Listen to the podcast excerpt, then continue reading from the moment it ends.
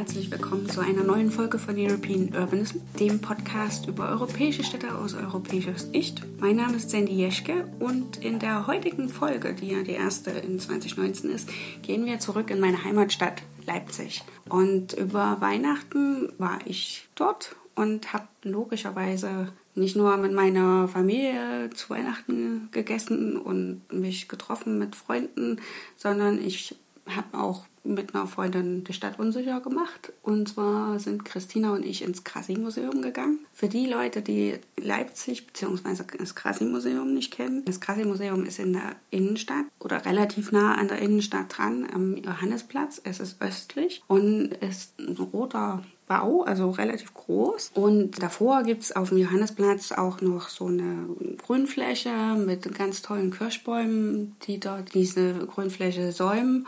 Und die führen dann direkt auf den Augustusplatz zu, was ja früher mal der schönste Platz von Europa gewesen ist. Inzwischen ist er nicht mehr so hübsch, aber ja gut.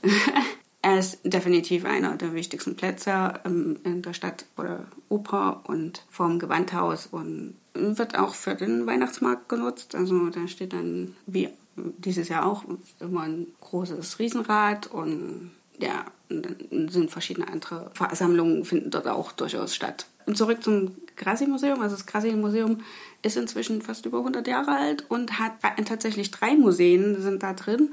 Und das ist einmal das Museum für Völkerkunde, das Museum für Musikinstrumente. Also mein Lieblingsmuseum von den dreien ist das Museum für angewandte Kunst. Das ist im Prinzip Design, also oder Kunsthandwerk. Da, die haben eine sehr, sehr gute Dauerausstellung. Wenn man sich mit ein bisschen Design, also Gebrauchsgegenständen auskennt, ob das nur bestimmte Tassen sind oder auch äh, Türklinken, also die hatten eine sehr gute Ausstellung über Türklinken dann ist das der Ort. Und die haben am Krassi-Museum auch immer Sonderausstellungen. Und dieses Mal war es überraschenderweise eine Ausstellung über Zusammenwohnen oder überhaupt das Problem des, des Platzmangels in den Städten.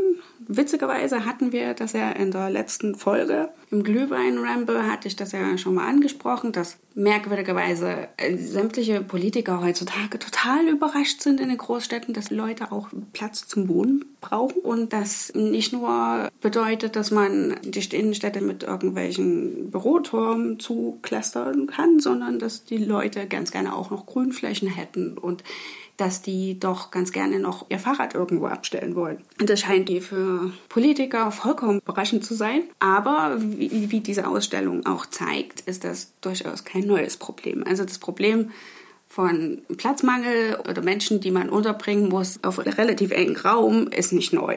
Also die Ausstellung heißt Together, die neue Architektur der Gemeinschaft. Und das ist zum einen eine Ausstellung darüber, wie sich das entwickelt hat. Das ist der erste Ausstellungsteil. Da gibt es so Beispiele aus der Geschichte. Das hat äh, begonnen schon im 19. Jahrhundert. Da gab es da verschiedenste Varianten. Dann gibt es Beispiele aus den 50er und 60er Jahren, wo ja auch aufgrund des Zweiten Weltkriegs eine gewisse Wohnungsknappheit überall herrschte. Auch in Großbritannien. Da sind ein paar Beispiele aus London mit dabei. Und dann sind auch ganz viele aus Deutschland mit dabei und ja, also durchaus interessant, was da alles so passiert ist in den letzten 200 Jahren. Das Problem ist nicht neu. Das Problem ist altbekannt. Menschen brauchen Wohnraum, Menschen brauchen Rückzugsorte, Menschen wollen sich aber auch mit anderen Menschen treffen und sich unterhalten oder äh, zusammenarbeiten oder einfach nur den Tag genießen. Das, das ist vollkommen normal. Und nein, Menschen möchten nicht nur in irgendwelchen Bürotürmen, die aus Glas und Stahl gebaut sind, ihre Tage dahin fristen. Und jedenfalls diese Ausstellung hat dann noch drei weitere Teile, also nicht nur diesen Geschichtsüberblick, sondern die hat auch noch eine Clusterwohnung mit einbezogen. Das war ein Konzept, was ich tatsächlich noch überhaupt nicht kannte. Also Clusterwohnung ist eine Zusammenstellung von mehreren kleinen Wohnungen, die einen gemeinsamen Bereich haben, der von allen Wohnungen sozusagen zusammen genutzt wird. Diese Clusterwohnungen haben sie tatsächlich in dem Raum eins zu eins dargestellt, bis zu einem gewissen Grad. Und aus meiner Sicht erinnert mich das sehr stark an Studentenwohnheime. Diese Wohnungen haben zwar alle unterschiedliche Zuschnitte, aber die sind auch ausgestattet gewesen, beziehungsweise hatten dann halt auch Bilder, wo es dann weil der Platz nicht ausgereicht hat, um diese wirklich eins zu eins zu machen, sondern die haben so mit Bild dargestellt, wie die Wohnung auskragt aus dem Bereich. Und ich für mich muss sagen, ich habe da ernsthafte Bedenken, weil die, auf der einen Seite weiß ich, dass wir kleiner werden müssen von den Wohnungen, aber auf der anderen Seite, hm, ja, die Leute, die müssen mit sich ja durchaus auch klarkommen. Und gerade was jetzt diese Küchenbereiche und diese, also diesen Shared Space, den man in der Mitte hat, der muss ja auch allen Ansprüchen genügen. Und die Frage ist, wie genau halten die das sauber? Weil jeder hat andere Ansprüche, wie oft was gereinigt werden muss, wie etwas gestaltet werden soll. Also da muss man sich immer zusammenfinden und das ist durchaus auch in Studenten-WGs nicht unbedingt so einfach. Also selbst wenn man sich mag. Also ich habe da auch meine Erfahrungen damit gemacht und das ist, an vielen Tagen geht's und dann gibt's aber hin und wieder so Tage, wo man einfach nur die Tür zuknallen möchte und sich sagt so, nee, jetzt, ich will meine Ruhe. Und ich weiß nicht, ob das in so einer Clusterwohnung wirklich möglich ist. Dann gibt es einen weiteren Ausstellungsteil. Es ist total witzig. Das ist im Prinzip wie eine, wie eine kleine Stadt, die sie aufgebaut haben aus Modellen, die, ja, ich weiß gar nicht, ob die wirklich maßstabsgetreu sind, aber es sind halt eben verschiedenste Gebäude, Konzepte, die weltweit umgesetzt wurden oder in Umsetzung sind, beziehungsweise in Planung. Ich kann mich entsinnen, da war ein Beispiel aus Japan, das ich sehr, sehr interessant fand, wo ich auch durchaus denke, dass das angenehm sein wird, um da zu wohnen. Und dann gibt's aber auch wieder Beispiele, wo sich mir ehrlich gesagt das Nackenhaar aufstellt. Weil ich denke, dass das einfach zu klein, zu eng ist. Auf der anderen Seite, man muss es halt eben auch wirklich erlebt haben, denke ich. Und gewisse Sachen wird man eventuell umbauen müssen. Und teilweise waren die Wohnungen oder der Raum, den man für sich selber zum Zurückziehen hat, doch sehr, sehr klein. Vielleicht gehe ich auch zu stark als Europäerin ran, weil wir doch ein bisschen mehr Platz haben als jetzt zum Beispiel Japan, die ja doch berühmt sind für ihre Hotels. Und die haben ja diese Hotels, wo man einfach nur so ein, wie so eine Schlafröhre hat, was ich schon recht schräg finde. Ich würde das mal eine Nacht mitmachen, aber mehr mit Sicherheit nicht. Aber muss man sehen, ob das für diese Person dann sinnvoll ist. Und dann gab es den vierten Ausstellungsteil, wo verschiedene reale Projekte, die jetzt von verschiedensten Gruppen initiiert werden und gelebt werden, vorgestellt werden. Mit Filmen, mit äh, zusätzlichen Materialien das, was mir und meiner Freundin relativ gut gefallen hat und wo wir eigentlich am meisten Zeit in der Ausstellung verbracht haben, war diese Modellstadt, wo auch lauter kleine Figürchen sind und wo man echt aufgrund der Enge des Raumes dann doch aufpassen muss, dass man das nicht berührt. Das, was mir passiert ist, ich wollte es eigentlich nur zeigen und hatte dann doch einen Finger dran. Aber es war wirklich sehr interessant, sich anzugucken, wie diese Gebäude neu gebaut werden können. Und es kommt immer darauf an, von wem das Gebäude in Auftrag gegeben wird. Also ich habe manchmal den Eindruck, wenn das von Architekturbüros von selbst sich so überlegt wird, dass da gewisse praktische Sachen vergessen werden und einfach der Raumgestaltung untergeordnet werden. Und wenn diese Sachen aber von Personen in Auftrag gegeben werden, die da wirklich wohnen, habe ich den Eindruck, dass diese Sachen wesentlich mehr für die Realität, für das tatsächliche Zusammenleben funktionieren würden oder tatsächlich gebaut werden können und dann auch angenehm sind, um da drin zu leben. Ich habe selber schon in so einer Plattenbauwohnung gewohnt und die hatte durchaus ihre praktischen Seiten. Ja. Also ich hatte einen Abstellraum, der war super. Der hatte auch Einbauschränke. Die Wohnung war relativ gut von der Aufteilung her hatte allerdings auch seine Nachteile, weil man nicht durchlüften konnte. Also es ging nur auf eine Seite raus. Und viele von diesen Beispielen waren so konzipiert von den Wohnungen, dass, dass das alles nur in eine Richtung ging, die Wohnung. Und das, also, also meine Erfahrung ist das für das Raumklima nicht so gut, weil man einfach nicht die Möglichkeit hat, durchzulüften. Und gerade wenn das wie in Karlsruhe, wo im Sommer ja wirklich die Hitze steht in der Stadt, dann kann das durchaus zu Problemen werden. Auf der anderen Seite kann man natürlich auch wieder davon ausgehen, da das alles Neubauten sind, ist eventuell Klimaanlage oder irgendwas anderes mit drin, dass das sich nicht so extrem aufheizt oder dass man irgendeine andere Lösungsvariante findet. Aber muss nicht sein, ja. Also es ist immer abhängig davon, wo die Wohnungen auch sind.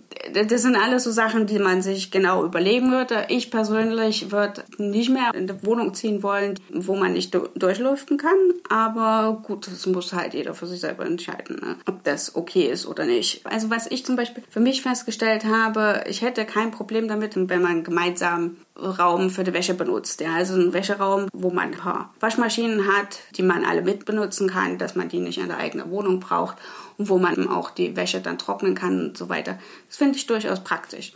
Was aber das Bad angeht, das dann nur sehr, sehr klein ist, das finde ich eher unpraktisch. Genauso wie extrem kleine Küchen aus meiner Sicht unpraktisch sind. Und dann fand ich einfach auch, dass das Umfeld rundherum mit interessant sein muss, beziehungsweise so gestaltet sein muss, dass man Platz hat. Also zum Beispiel ist es auch wichtig für Familien mit Kindern, dass die ganzen Fahrräder unterkriegen, dass die die Kinderwegen unterkriegen. Also Freunde von mir, die hatten eine Wohnung in relativ Neubau und da gab es nicht genügend Platz für die Kinderwegen, das Zeug irgendwo unterzubringen. Also das fand ich gerade auch bei der Clusterwohnung weiß ich nicht, ob das so wirklich sinnvoll ist. Also es ist, auf der einen Seite haben wir ja mehr Platz äh, beziehungsweise brauchen wir mehr Platz, beziehungsweise wollen weniger Platz in diesen Clusterwohnungen zur Verfügung stellen, beziehungsweise müssen halt verdichten in den Städten. Auf der anderen Seite ist es so, dass die Leute heutzutage viel mehr Zeug haben. Also ich fand diese Wohnungen, die dort dargestellt haben in der Ausstellung, fand ich relativ amüsant, weil da fast nichts drin war. Das waren, also ich hatte da teilweise den Eindruck, das sind alles Minimalisten. Und das ist einfach aus meiner Sicht nicht realitätsnah. Also wenn ich da sehe, was heutzutage als normal gilt. Und gerade für solche großen Gegenstände wie Fahrrad oder Kinderwagen wird es dann echt kritisch. Weil man muss sich ja dann auch arrangieren mit den anderen. Und ja, ob das so gut ist, weiß ich nicht. Aber gut, es ist sicherlich eine Möglichkeit. In der Ausstellung gab es dann noch diese Filmabteilung, wo dann diese verschiedenen Beispiele vorgestellt wurden von solchen Lebensgemeinschaften und Arbeitsgemeinschaften, wo das miteinander verquickt ist. Die haben wir uns nicht genau angeguckt, haben geschaut, wie die sich vom Grundriss darstellen, was alles mit dabei ist. Wenn ihr in diese Ausstellung geht, die Ausstellung ist, läuft noch bis zum 17.03. dieses Jahres, dann bringt genügend Zeit mit und richtet euch darauf ein, dass es sehr viel Information ist, die ihr mitbekommt. Also für uns war es dann tatsächlich diese Vorstellung von diesen einzelnen Lebens- und Arbeitsprojekten war für uns dann einfach schon zu viel. Also wir sind dann, na, wir waren nachmittags da reingegangen und wir waren schon mehr als zwei Stunden da drin. Man konnte einfach am Ende nicht mehr genügend aufnehmen. Und eine andere Ausstellung, die direkt dort noch angeschlossen war, ist Grassi Future. Er hat ja schon gesagt, also Grassi Museum ist Innenstadt und ist inzwischen relativ alt mit über 100 Jahren. Also die sind ursprünglich, das ist das Krassi-Museum dort, wo jetzt die Stadtbibliothek in Leipzig ist, am Wilhelm-Leuchner-Platz. Also das ist tatsächlich das ursprüngliche Krassi-Museum, was ich bis heute auch nicht wusste. Und die hatten damals schon das Problem, dass die aus allen Nähten geplatzt sind. Und deswegen wurde dann in den 20er Jahren das Krassi-Museum, wie es heute steht, gebaut. Und da haben sie jetzt auch das Problem, dass sie nicht mehr genügend Platz schon haben. Also die sind immer am Erweitern, die Sammlungen werden größer, man möchte vielleicht auch noch gewisse andere Sachen machen und deswegen ist die Überlegung, wie können wir erweitern. Vom Grassi-Museum ist ein relativ großer Platz. Also der Johannesplatz ist sehr, sehr frei. Und dann gibt es diese wunderschönen Alleen, die von der Prager Straße und der Dresdner Straße sind. Und entlang dieser Alleen sind Kirschbäume. Das heißt, wenn man zu einem gewissen Zeitpunkt im Frühjahr in Leipzig ist und wo die alle in Blüte stehen, es ist einfach ein sagenhafter Anblick. Gibt genügend Fotos im Internet, einfach googeln. und da ist jetzt halt eben die Überlegung, dass man doch da expandieren könnte und zwar auf den Johannesplatz. Und da haben sich Masterstudierende von der TU Dortmund mal einen Kopf gemacht, was könnte man denn da hinstellen? Und das ist jetzt diese Ausstellung, die Krasse Future, die ich auch nur empfehlen kann. Es ist wirklich interessant, sich das mal anzugucken. Und die haben da auch verschiedenste Modelle dastehen. Also bei den zum einen ist das ein städtebauliches Modell, wo man dann diese einzelnen Entwürfen von den interessantesten Entwürfen, wie die Ausstellung so schön sagt, einsetzen kann und gucken kann, wie wirkt das städtebaulich. Also es sind irgendwie zehn Modelle, glaube ich, die sie hatten oder zwölf Modelle, die man da selber einsetzen kann. Und man hat aber diese Draufsicht, also diese städtebauliche Draufsicht. Das Problem ist bloß, als Person, man schwebt meistens nicht über den Dingen. Man ist auf der Erdboden unterwegs, ja. meistens zumindestens. Und dementsprechend ist die Wahrnehmung von diesen Gebäuden auch anders. Nichtsdestotrotz ist es durchaus mal interessant, dieses ganze Areal von oben zu sehen, zusammen mit dem Augustusplatz, Unirese und so weiter, damit man einfach das als städtebauliches Ensemble wahrnehmen kann. Und das ist auch durchaus interessant. Also rein von diesem Modell mochte ich am besten diese Welle. Dann gab es noch verschiedenste andere Varianten, mehrere Klötze, Klötze wie Bauklötzchen. Und die diese Modelle werden dann aber nochmal richtig erklärt mit richtigen Zeichnungen, mit, mit Grundrissen und auch halt wirklich diese tektonischen Bilder, wie, wie das aussehen könnte, also diese Computergrafiken. Und hinten ist eine ganz große Wand, wo man als Leipziger oder als Besucher der Ausstellung noch seinen Senf dazugeben kann, ganz salopp zu sagen, was man von den einzelnen Modellen hält, wie man sich das mit dem Platz am besten vorstellt. Und was ich jetzt interessant fand, war dann, nachdem ich mir dann diese, diese genaueren Darstellungen äh, gesehen habe, mochte ich dann doch einen Entwurf mehr von einer Studentin, der im Modell, also im Holzmodell, dann doch eher klötzchenhaft wirkte, aber der dann auf, in der Darstellung doch sehr, sehr interessant war, weil das Gebäude doch sehr lichtdurchflutet war und nicht so massiv wirkte wie in dem Modell mit dem Klötzchen. Aber in allen Fällen ist es so, dass größtenteils die Bäume entfernt werden müssten, um das zu bauen. Also größtenteils ist es auch einfach so, wenn man dann davor steht, also wenn man dann auf dem Augustusplatz steht und Richtung Krassi-Museum guckt, ist es dann so, dass man das Krassi-Museum, die alte Front, nicht mehr sieht. Und die alte Front ist durchaus sehr, sehr schön. Also es ist so ein Gebäude, was in so roten Sandsteinen gebaut wurde. Und es war, ist das neue Sachlichkeit und Art die Anlehnung. Und es ist eine sehr, sehr schöne Front. Ist ja eigentlich auch zur Zeit von Bauhaus gebaut worden. Aber dieses Architekturbüro, was auch aus Leipzig war, das das ursprünglich ent entwickelt hat, und zwar hieß das Zweck und Vogt. Die haben ein wirklich schönes Gebäude aufgebaut. Also auch die, zum Beispiel die Feierhalle, die man sich auf jeden Fall mal angucken sollte, wenn man dort ist, sind absolut architektonisch wirklich, wirklich interessant. Also es wird nicht langweilig. Ne? Also es, ist, es gibt ja immer diese, diese Gebäude, wo man sich dann so denkt von Weipen, oh ja, durchaus interessant, ja. Und dann kommt man ran und dann ist da für einen als Fußgänger nichts Interessantes mehr. Ja. Es ist zum Beispiel bei der Universität, da hat man ja den Campus neu gebaut, den Innenstadtcampus. Und da hat dann diese alte Kirche sozusagen wieder angedeutet. Und wenn man von Weitem sieht das super aus. Ja, da hat man da oben diese Rosette drin und all sowas. Und dann wirklich davor steht, wird einem erstmal klar, wie massiv das Gebäude erstmal ist.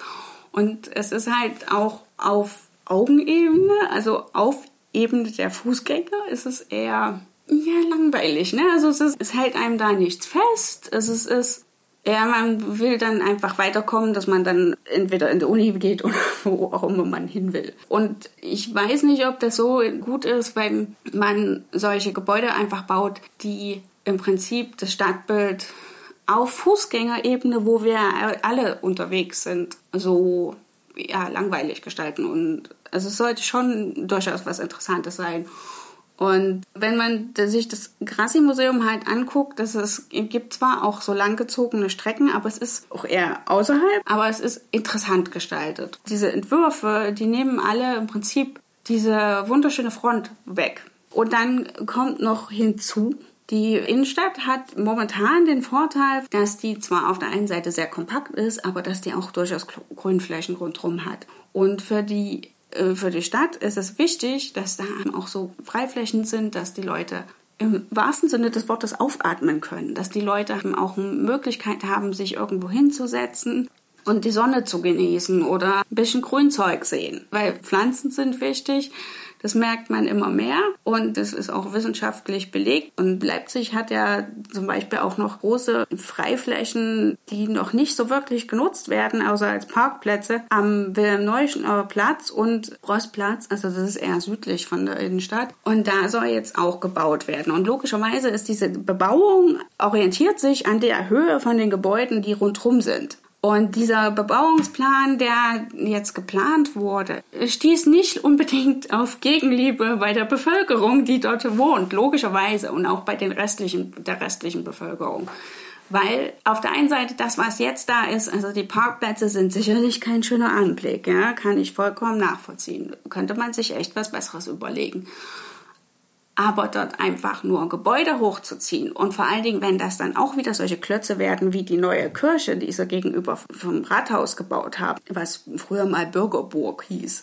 Das passt dort einfach nicht hin. Ja? Also ich habe da ernsthafte Bedenken, dass wenn ich mir viele Gebäude heutzutage angucke, es sind nicht alle, aber doch in sehr, sehr vieler Hinsicht ist es so, dass die Gebäude, die man heutzutage baut, dass die teilweise einfach nicht mehr Menschen im Blick haben, vor allen Dingen nicht auf der Ebene, wo die Menschen dann wirklich zu Fuß unterwegs sind, ja.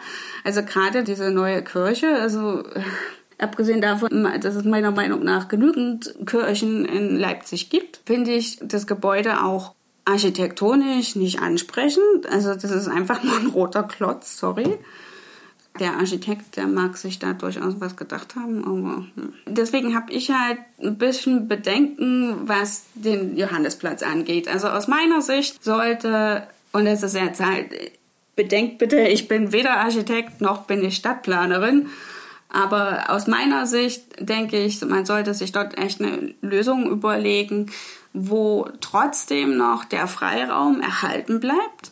Also mein, keines der Gebäude, keiner der Entwürfe ist in den Untergrund gegangen. Und also ich meine, die werden alle irgendwo ein Fundament haben, logischerweise. Aber soweit ich weiß, ist der Johannesplatz nicht mit einem Parkhaus unterlegt.